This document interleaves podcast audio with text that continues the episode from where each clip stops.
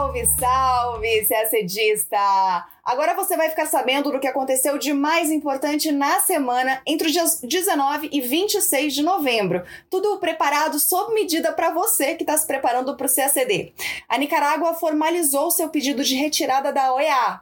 Na América do Sul foram realizadas eleições em dois países, na Venezuela e no Chile. Na Alemanha, o PSD, o partido mais votado nas eleições de setembro, anuncia a coalizão que deverá suceder o governo de Angela Merkel. Ainda falando de Europa, 27 imigrantes morreram em um naufrágio no Canal da Mancha, aumentando os atritos entre França e Reino Unido. 110 países foram chamados para a cúpula da democracia organizada pelos Estados Unidos. Quem ficou de fora? China e Rússia. Os Estados Unidos também, junto com outros países, decidiram liberar milhões de barris de petróleo numa tentativa de reduzir preços e conter a inflação no país. E os destaques do encontro do presidente Jair Bolsonaro com o presidente paraguaio Mário Abdo Benítez. A gente pegou só o que tem de mais importante em cada uma dessas notícias para te contar agora no nosso podcast.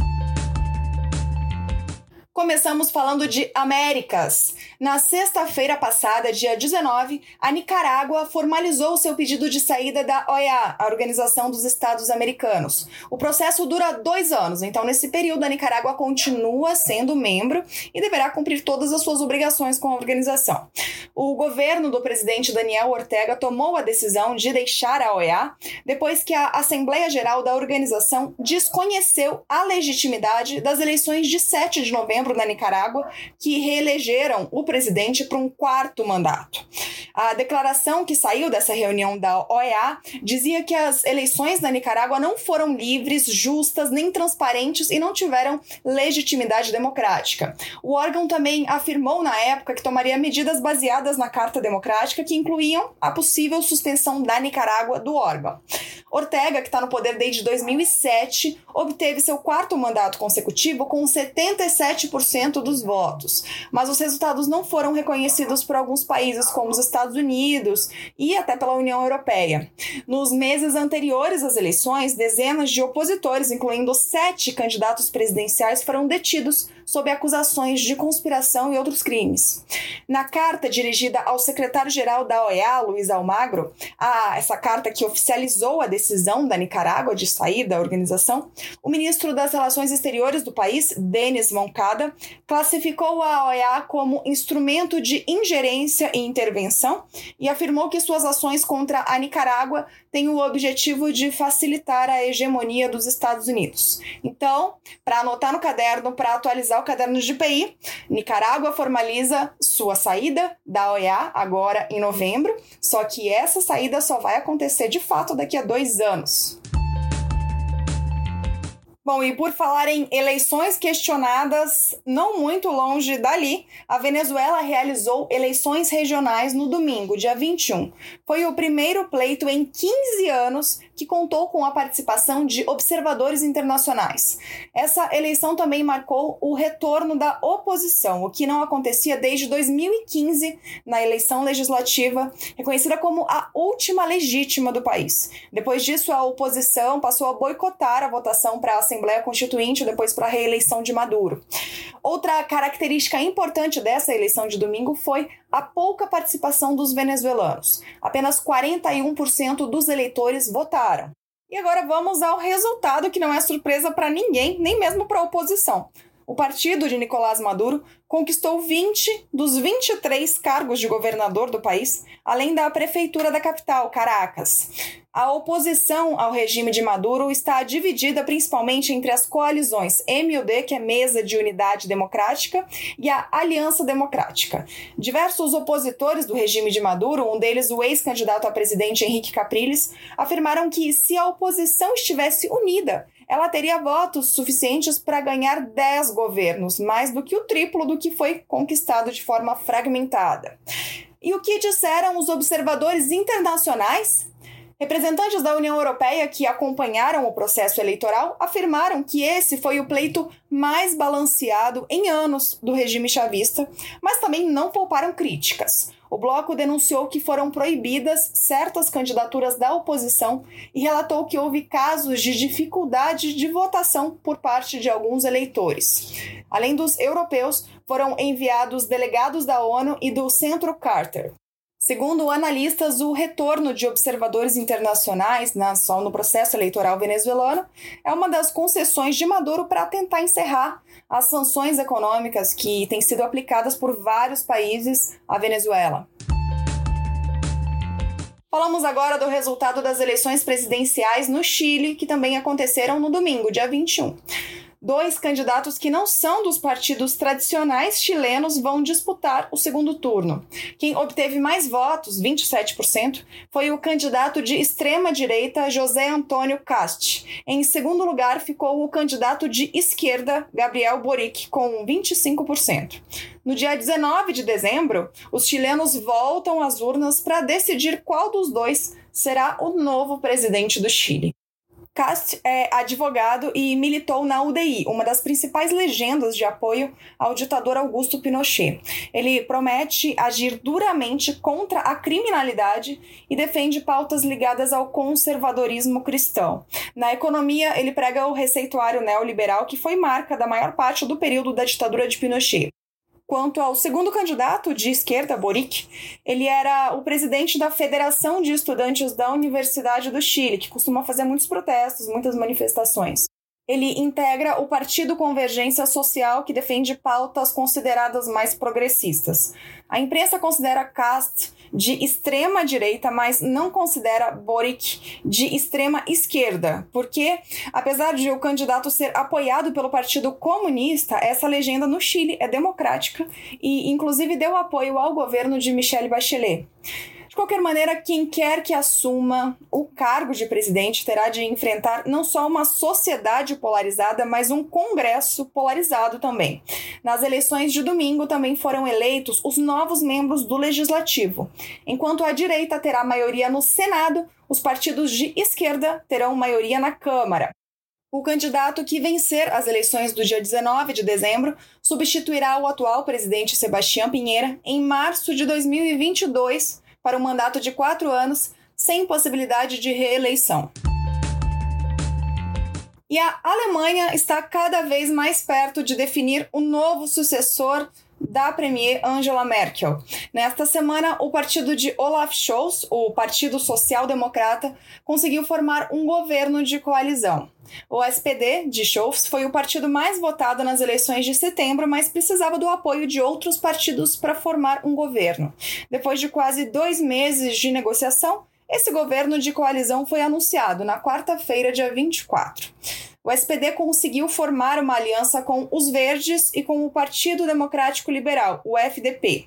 A coalizão que se formou é conhecida como Coalizão Semáforo, por causa das cores verde dos Verdes, vermelha do SPD e amarela do FDP. Essa deverá ser a primeira aliança tripartidária a governar a Alemanha desde os anos 50. Mas, para que essa aliança se concretize e para que Olaf Scholz seja oficializado como o novo primeiro-ministro, ele precisa ser eleito pelo parlamento alemão. E essa votação está marcada para acontecer na semana do dia 6 de dezembro. Ainda falando de Europa, no dia 14, quarta-feira, ao menos 27 migrantes morreram ao tentar cruzar o Canal da Mancha em direção ao Reino Unido, nesse que já é considerado o maior desastre do tipo na região desde 2014. O naufrágio aconteceu perto da costa francesa. Autoridades francesas abriram uma investigação sobre a tragédia e cinco pessoas já foram detidas por suspeita de tráfico humano. Grupos criminosos passaram a usar essa rota marítima depois que os governos dos dois países apertaram a fiscalização sobre caminhões nos quais os migrantes costumavam passar escondidos. As travessias no Canal da Mancha, a bordo de pequenas embarcações instáveis e sem seguranças, duplicaram nos últimos três meses causando atritos entre França e Reino Unido. Na quinta, um dia depois do acidente, o primeiro-ministro britânico Boris Johnson sugeriu que a França passe a receber todos os migrantes que cruzam a região. Boris quer um acordo bilateral de readmissão para que seja possível o regresso de todos os migrantes que cruzem o canal de maneira ilegal. As outras propostas incluem o patrulhamento conjunto dos territórios marítimos na região e o uso de tecnologias mais avançadas. Em resposta, o presidente francês Emmanuel Macron afirmou que a França é apenas um país de trânsito para muitos migrantes e que uma maior cooperação da comunidade europeia é necessária para conter o fluxo de imigração ilegal. Ele não se pronunciou oficialmente sobre a proposta de Boris Johnson, pelo menos não até o momento em que estamos gravando o nosso podcast. O presidente dos Estados Unidos, Joe Biden, convidou cerca de 110 países, incluindo o Brasil, para participar de uma cúpula virtual sobre a democracia. O encontro terá como temas o autoritarismo, o combate à corrupção e a promoção aos direitos humanos. A lista dos países foi divulgada nesta terça-feira, dia 23, pelo Departamento de Estado. E veja só, a China e a Rússia não foram convidadas. Mas Taiwan foi. Não custa lembrar que Taiwan é considerada a província rebelde por Pequim e é hoje um dos pontos mais sensíveis das relações entre China e Estados Unidos, que não reconhecem Taiwan como Estado, mas apoiam o governo da ilha em diversas frentes. A Turquia, aliada de Washington na OTAN, também não aparece na lista dos países convidados. O presidente Jair Bolsonaro confirmou sua presença na cúpula que ocorrerá nos dias 9 e 10 de dezembro. E também nesta terça-feira, dia 23, os Estados Unidos anunciaram que vão liberar milhões de barris de petróleo de suas reservas estratégicas em um movimento coordenado com China, Índia, Coreia do Sul, Japão e Reino Unido. A medida é uma tentativa de diminuir os preços do petróleo no mercado internacional e de pressionar ainda mais os países da OPEP. Lembrando que esses países da OPEP recusaram um apelo dos Estados Unidos para que eles aumentassem sua oferta para controlar os preços do petróleo. Bom, a alta do preço do petróleo vem pressionando a inflação nos Estados Estados Unidos, o que pode prejudicar a recuperação econômica do país no pós-pandemia.